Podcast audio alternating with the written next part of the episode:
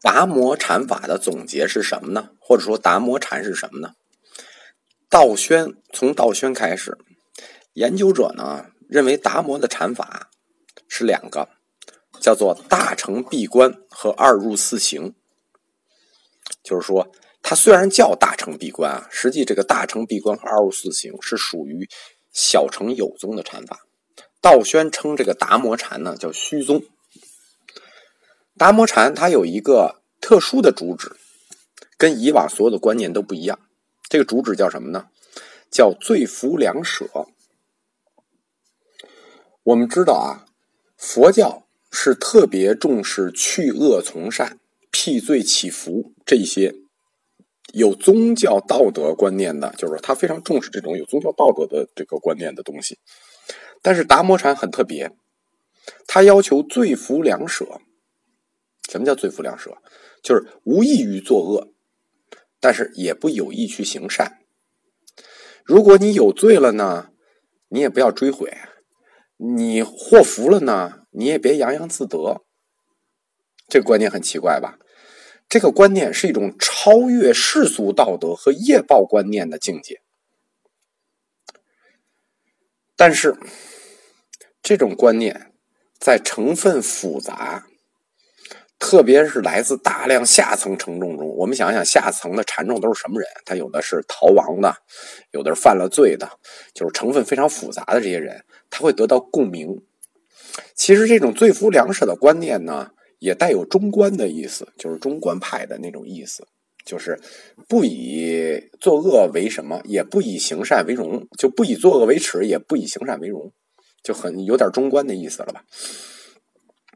关于大乘闭关，在当时影响非常大，以致后来的人就把闭关，这个闭关是墙壁的闭，观察的观啊，闭关就是看墙，就把闭关当成了达摩禅的代称。它的功效是什么呢？安心。后来禅宗统称这功效叫摄心或者宁心。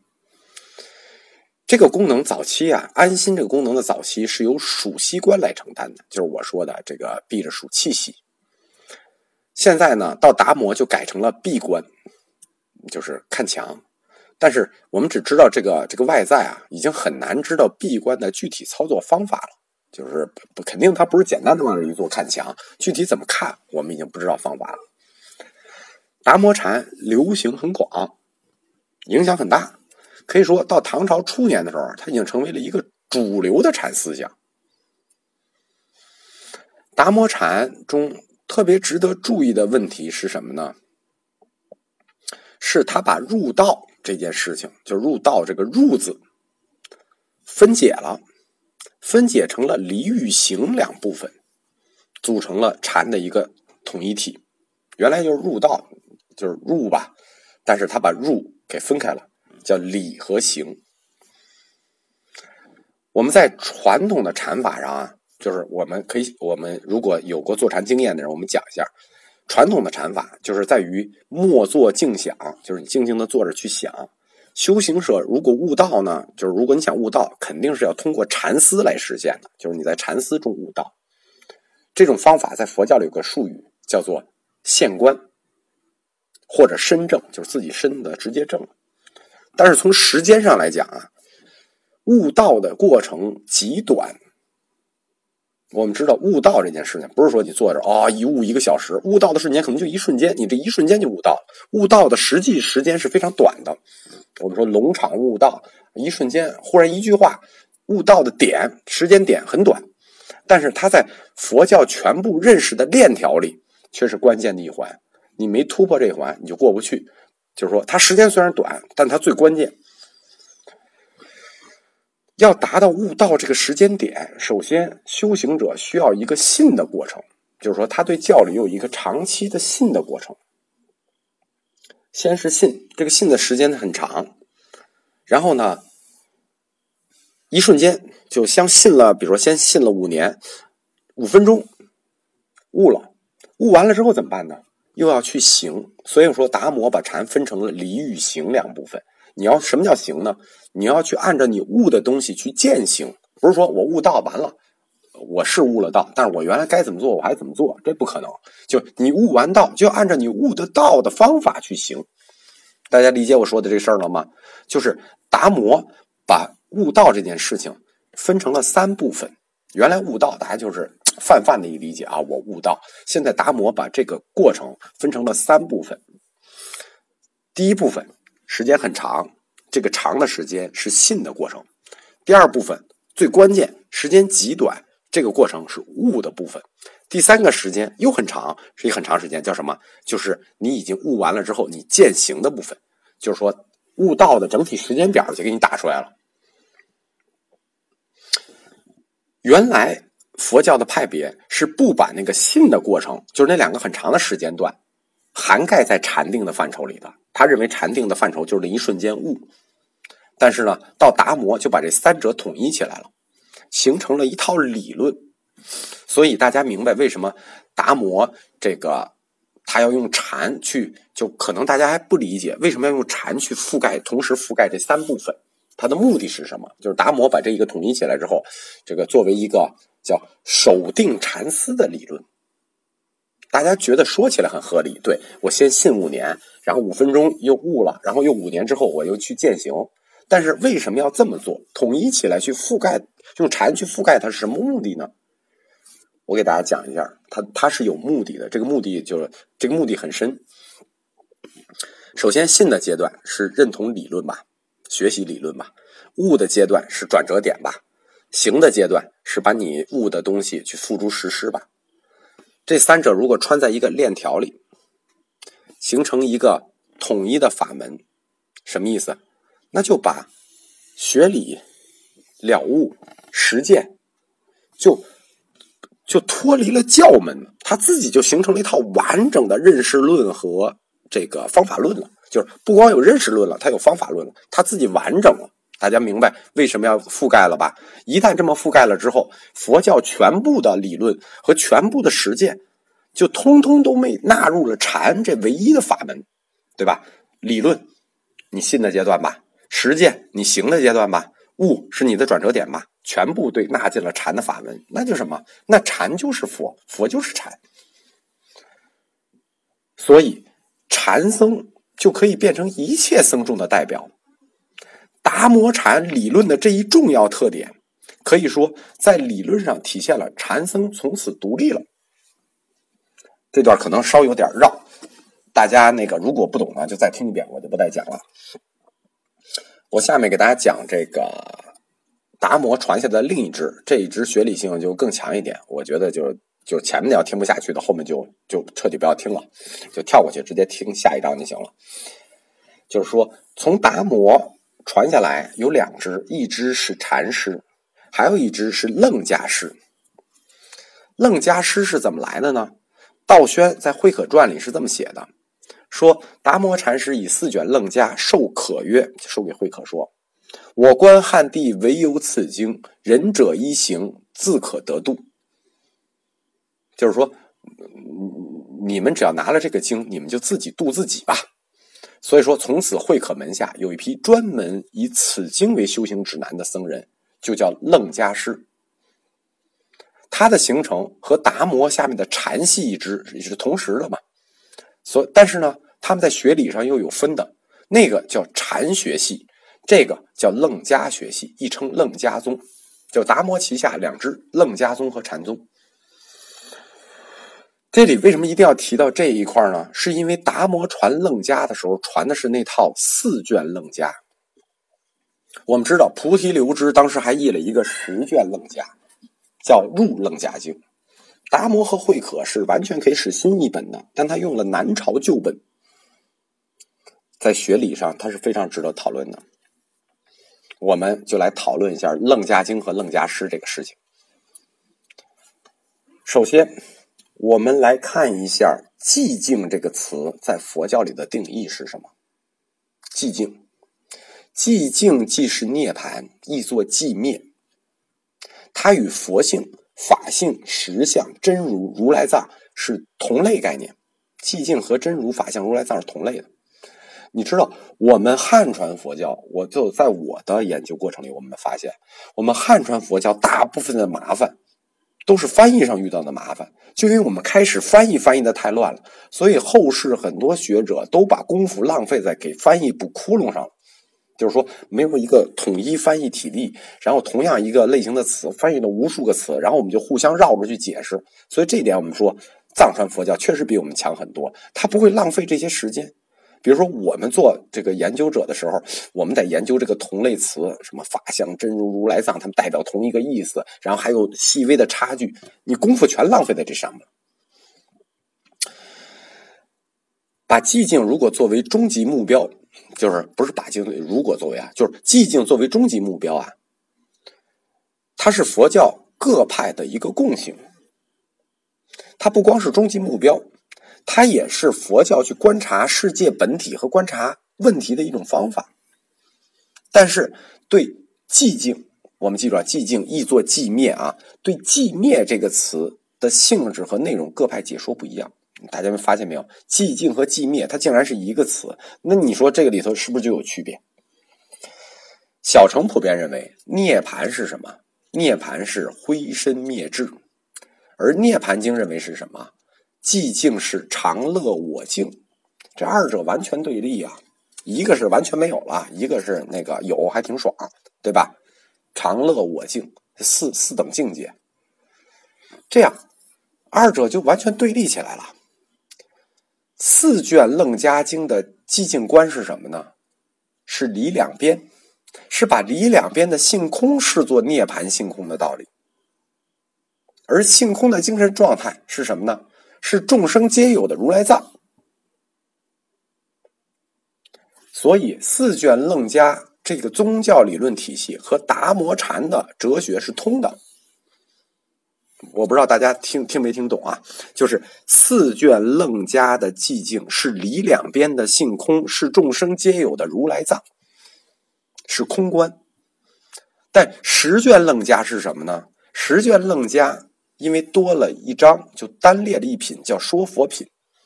他给寂静下了一个明显不同的定义，就是他加给寂静前面加了句话，叫什么呢？叫寂灭者名为一心，一心者名为如来藏。大家别看加了这句话，加了这句话，整个意思就反了。因为两种楞伽经都用唯识无境来说明世界，而且他们用阿赖耶识和如来藏来说世界和人生这个本源的问题。如来藏又被说成是阿赖耶识，就是发生阿赖耶识的根据。从世界观的角度来看，两种楞伽经没有区别。但是，如果用性空去规定如来藏，是从否定意义去规定涅盘佛性，因为如来藏是涅盘佛性嘛。如果你要用性空去规定如来藏，那就是否定的去规定如来藏。这实际是沿着般若学的怀疑路径走的，侧重点在于对世俗世界的否定上。这实际是四卷楞伽经的意图，大家懂了吗？就是四卷楞伽经是离两边的性空变成众生皆有的如来藏。等于他用性空规定了如来藏，那么性空规定的如来藏就是从否定意义上规定如来，呃，就规定如来藏，就规定涅盘佛性。他是怀疑论。但是如果我们刚才说了，我们用十卷楞伽去解释，十卷楞伽里不是说吗？一心者名为如来藏，寂灭者名为一心，一心者名为如来藏。如果我们用心来解释如来藏。那实际是从肯定意义上去规定涅盘佛性，对吧？一心者名为如来藏，肯定意义去解释了，等于进一步强化了向内心求佛的道路，它就属于大乘起信论的体系了。因此，寂静究竟是性空还是一心，这个很关键了。就是听着差别不大，就是我说过，他们的世界观都是一致的，都是唯识无境。都是阿赖耶识和如来藏，但是他们在哲学的本体论上差别很大，就多了一句意思，两边就都反了。一个是肯定性的规定，一个是否定性的规定。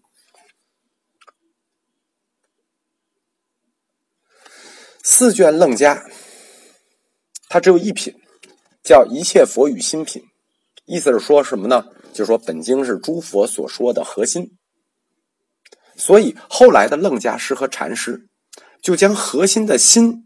就是一切，你看佛与心品，这个心解释什么呢？解释成精神本体的心。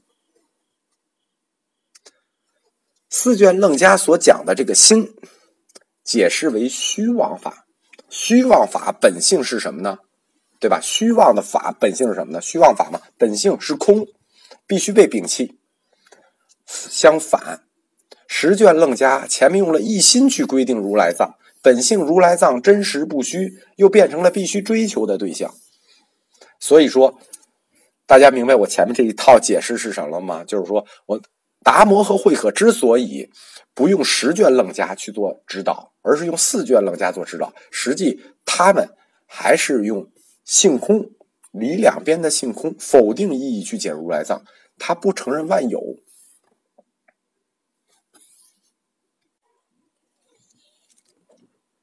我们把这个很绕的东西讲完了，其实讲的就是说，它是两种对立的佛教哲学观。从后面的记载来看啊，就是楞伽师的情况是就是非常复杂的，就是信奉达摩传下来的楞伽的有两种人，一种人叫不出文记者，另一种人叫做楞伽抄书者。什么叫不出文记呢？就是这帮人自己不写理论，都是口头传。不出文记者有谁呢？楞伽师不出文记者最有名的是灿禅师。这个人后世就认定他为禅宗的第三代祖师僧灿。主要认定第三代祖师僧灿的根据是，当时挖出一块碑来，呃，当时还有一本书叫《变异记》。里头提到僧灿禅师于泸州，就是今天安徽合肥独山烧香求水。近代考古有一块碑，上面就是挖出来之后，上面就就直接写着“大隋开皇十二年七月，僧灿大师隐化于这个宛公山，道信为记”。道信就是四祖道信嘛，就是有这两件文物，就基本上可以确定，僧璨确实是禅宗的三祖。但是他实际就是当时楞伽师中的两两两类人中的一类，一类楞伽师是不出文记者，就不留文字；另一类是专门给楞伽著书的人。不出文字的代表人物就是三祖僧璨。我们说过，这个时代的就已经有了这个佛教史学家道宣。道宣是中国历史上就最博学的僧史学者之一吧。他当时记了很多楞伽诗，但是呢，都语言不详，都是几句话。就是我们说的三祖僧璨，三祖僧璨基本上没有任何记录。在楞伽诗里头，唯一详述记录的人是法冲。非常奇怪的是，当时详记了法冲，但后来在禅宗史上，大家就不再提法冲这个人了，几乎没有他的地位，这点非常令人费解啊。法冲。他是生于隋朝隋初的兖州人，后来在河北传法。在贞观年间，他是私度为僧的，就是自己自己出自己出自自己的家。后来他遇到了二祖慧能，啊不，二祖慧可，遇到可禅师，依南天竺一成宗讲之，又得百变。实际什么意思呢？从分支角度来讲，从二祖慧可传下来两支，一支。是禅宗的三祖僧璨，一支是楞伽宗的三祖法冲。法冲的活动中心是在今天的黄梅、浅山、晚公山，实际也是禅宗僧璨道信弘忍活动的地方。我们知道，禅宗史上特别尊崇标榜自己是南天竺一乘宗，它实际就是由法冲扩大的。和弘扬的，而且就是同样作为达摩、慧可下面传下来的三祖，另一支的三祖，在禅宗史上几乎就没有个地位，就这么重要的人物就没有记录。就如果没有当时道宣的记录的话，我们基本上就看不到他的记录。关于南天竺一成宗呢，它应该是一个楞伽学和三论学合流的产物，当时在江南地区。有相当的影响力，但是从这个正统的佛教研究者来看呢，楞伽师都属于这个狂荒诞狂狂悖的一一类型。为什么呢？因为这些人都是 跟三论学合流的。我们知道三论学的这帮人啊，就是关河就义这帮人，特别爱争论。当时道宣，我们知道作为南山律宗的祖师，他就站在律学的基础上批评过这个这个楞伽师，说他们叫做为协会为真解，以乱石为原治。说明什么呢？就通过一些历史记录，我们知道，就包括后来楞伽师没有了。通过历史记录，我们可以知道啊，无视戒律，随意发挥，这都是楞伽师的共性。